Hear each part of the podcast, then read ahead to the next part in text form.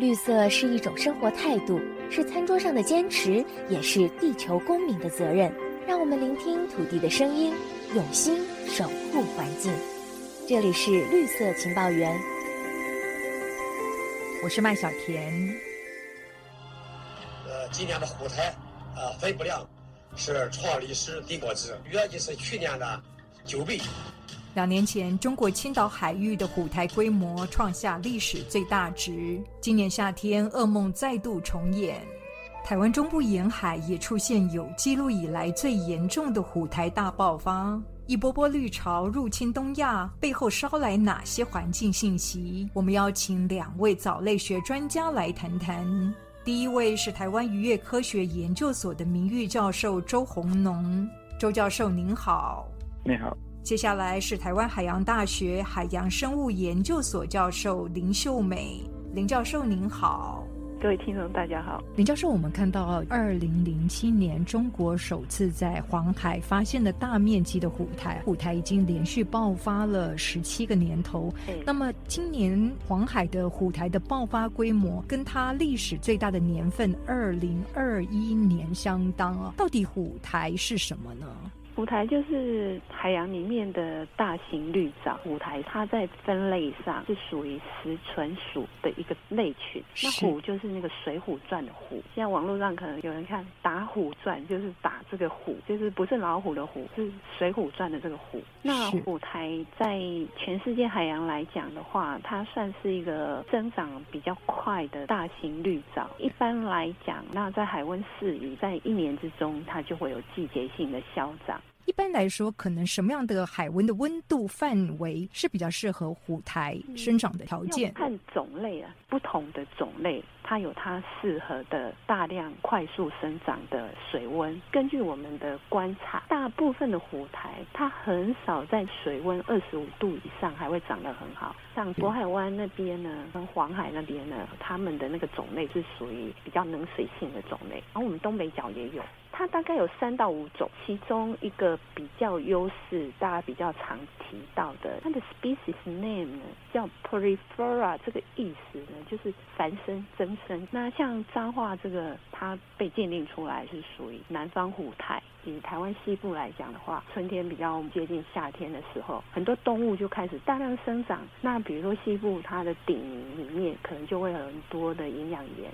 他说水温跟这个营养盐同时媚取，刚好是符合它最佳生长状况的时候，它就爆发。周教授，为什么我们看到今年东亚沿海是频频出现绿潮大爆发？您认为有共通的原因吗？应该是有一点相关呐。舞台呢，跟陆地上的植物一样，它仰赖水中的营养盐，啊，主要是氮跟磷，当然还有很多微量元素，是来自土壤的微量元素。是，所以海水中的这些成分呢，物质都是来自陆地泥土啊，或者是啊农业人工施肥的，或者是人类或牲畜的排遗废弃物啊，那么可能会随着雨水冲刷，特别是在暴雨的时候，下大雨啊，梅雨长期的，那么土石流啊，这个到最后都是。会随着河川到海里头，加上有充分的阳光，因为它是行光合作用的。首首先，我们谈谈大陆这个现象。根据大陆的研究，就是苏北地区它沿滩一向是紫菜的养殖区，包括这福建有些地方也是一样。那么这个养殖区，当然我们可以想象的，它的天然水域当中一定有足够的营养源来支撑，才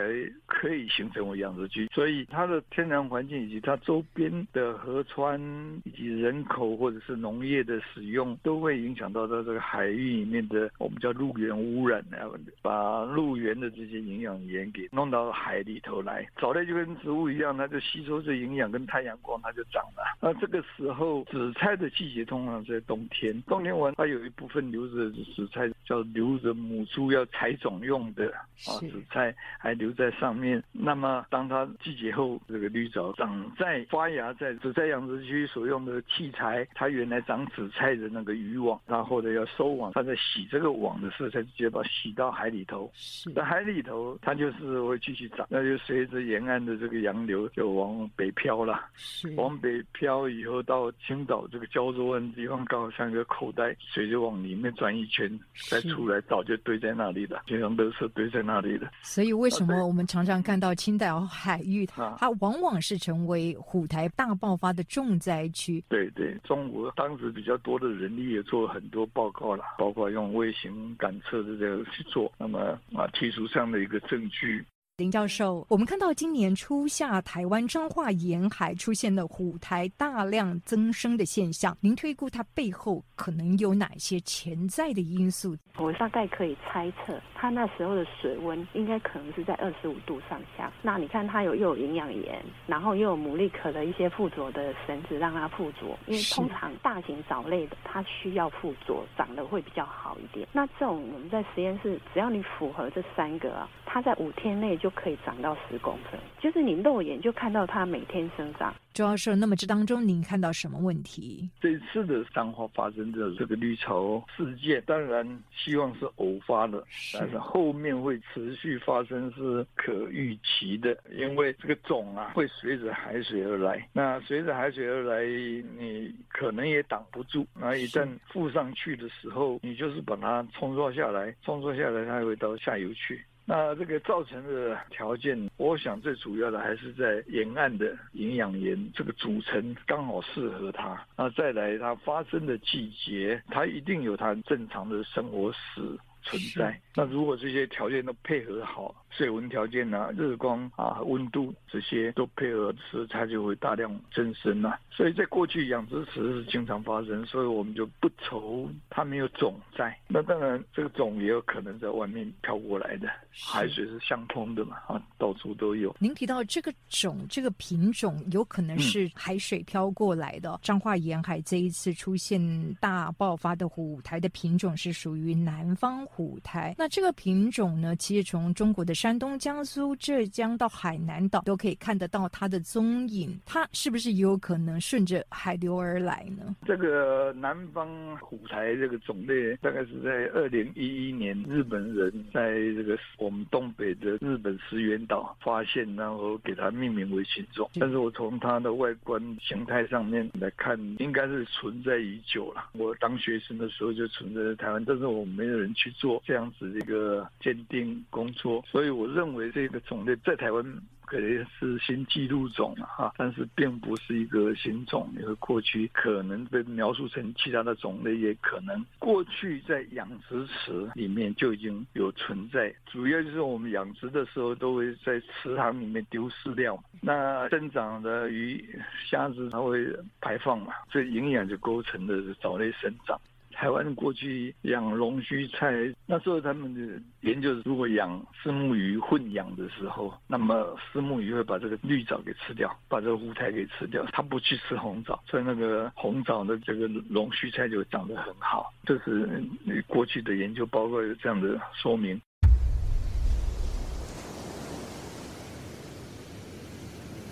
周教授，江苏这几年他们开始就做一些整顿啊，或者是减少紫菜的养殖量，甚至把紫菜的一些棚架做一些回收处理。他们做到了，可是虎台还是继续大爆发，所以他们认为跟他们是没有关联性的。您怎么看这样子的一个江苏跟山东两地的争议呢？我自己在做很多这个藻类生活史以及它的培养的研究里头，也发现像虎台类这类藻类，它的海水过滤啊。啊，我们用超微膜一个 micron 的这个膜在过滤海水，希望做到能够没有藻类孢子的结果，它的孢子或者配子会变形的，变成炸弹型的、椭圆形的，会钻过那个洞里面。所以在做养殖的时候，我们过滤的海水已经做得非常小心，还是会有这个湖台的污染，所以很难防范。对，但是它的来源为什么它的季节过了以后，哎，已经没有虎台存在了，但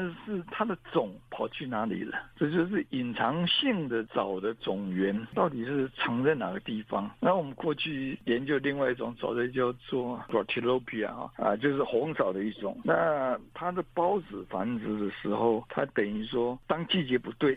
它孢子出现了，它要发芽了，结果它就转成一种丝状的，然后藏在石头缝里面。它不会死，它会继续用它那种形态繁殖，它就不会去走它的生活史，所以它就变成一个隐形的种源啊，埋藏在我们不会去看到的地方，石头缝啊、胶缝啊，或者甚至其他生物体里面啊。那等到季节到的时候，哎，它又出现了，而且出现的时候是突然间通通出现。是啊，它是变成一个叫休眠期的种源的，这个可以知道说，当有一个永生流出现的时候，它就会浮到水面上面，就造成大量繁殖。所以，这个休眠期的种源，它有可能是存在苏北的浅滩的泥底，或者是在山东沿岸都有可能。曾经长过的地方都会存在，哎，因为它的细胞的各个部分都可能变成一个孢子，那个孢子条件好的话就成长。林教授，那么您的研究团队也有相关的发现是吗？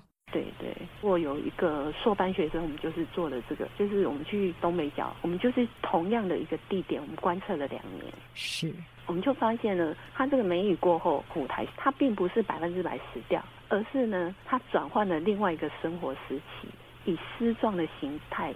残存在那个石缝，所以它就这样子以很小，我们肉眼可能只能看到薄薄一层绿绿的，或甚至看不是很到。那它就这样子度过了整个，从大概五月吧，五月就是梅雨季节过后，气温变高，然后一直到有时候看天气，可能九月底十月初，就是说它那个时候它的那个水温又适合它长生长比较快一点。主要说，事实上，整个东亚的沿海，它应该算是全球养殖渔业的密度最高的海域，对不对？没错，没错，中国沿岸就是海带养殖、紫菜养殖都是全球第一位啊。还有各种贝类的养殖。没错，这个都是因为营养嘛。对，因为它有很多河川，尤其那么长的流过几个大陆区域的，那么一定带来很多又经常的泛滥。当然，一部分留在陆地上浅滩，一部分就是水海进来。这上次也报告说，这个三峡大坝的阻断也会影响到这个 brown tide，就是同藻的水花是相关的，因为营养盐会被水坝蓄积在上游。是，那一旦它放水的时候，那当然就变成一次性的问题出现。其实中国各地的河川几乎建满了大大小小的水坝。对我讲过去做了一个德基水库，台湾德基水库过去也是这样。那时候因为缺水要发电，那往往是要护水，所以在枯水季的时候水就不放。那么山上还在砍伐种植果树，他们又是拿鸡粪到山上种植高山梨。啊跟苹果，结果呢就造成水库变成酱油水。那一旦台风来的水一放了，水又清净了。那么这时候冲到下游去的，当然短时间内下游以及到海上都会接受原来上游的这个营养盐的一个排放。我们只为我们自己目的去开发嘛，开发的结果就是影响到整个生态该有的步调。林教授，黄海的营养盐一直都高，为什么每年虎台的爆发程度不同呢？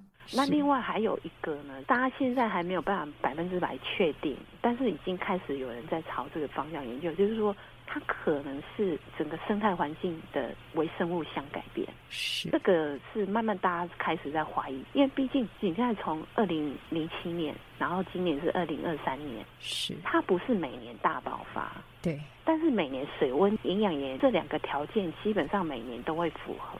所以我看了一下，开始在怀疑可能是某些底质的微生物像，通常它就是环境有一些生物的因子改变。那还有另外一个是非生物因子的，那非生物因子的，比如说可能就是软化现象造成的一些生物相的改变。为什么微生物相改变它会成为舞台增生的一个影响的因子呢？对，大家都很难理解这一点。这个大概在二零一二年。以前呢，有一个实验，这个实验我觉得非常有趣。他把虎台上面所有的细菌都把它拿掉，然后就让虎台去长，长在实验室里面。然后这虎台发生了什么事？哎，它反而生长不良，就好像一坨的绿色的瘤，感觉奄奄一息，有点像你看那个青苔快死死的时候，但它还绿色的时候变成一坨，是它就没有叶片状。哎，这个我们实验室也试过，哎，果然是这样，没有错。然后，但是呢，在这个研究里面呢，他们把分离出来的细菌慢慢的加回去，加到所有的细菌都回去的时候，哎，它就恢复它原来的形态。可能就是会影响到它的那个藻体的外观，也跟它生长的速率，我们现在发现应该也是有关系。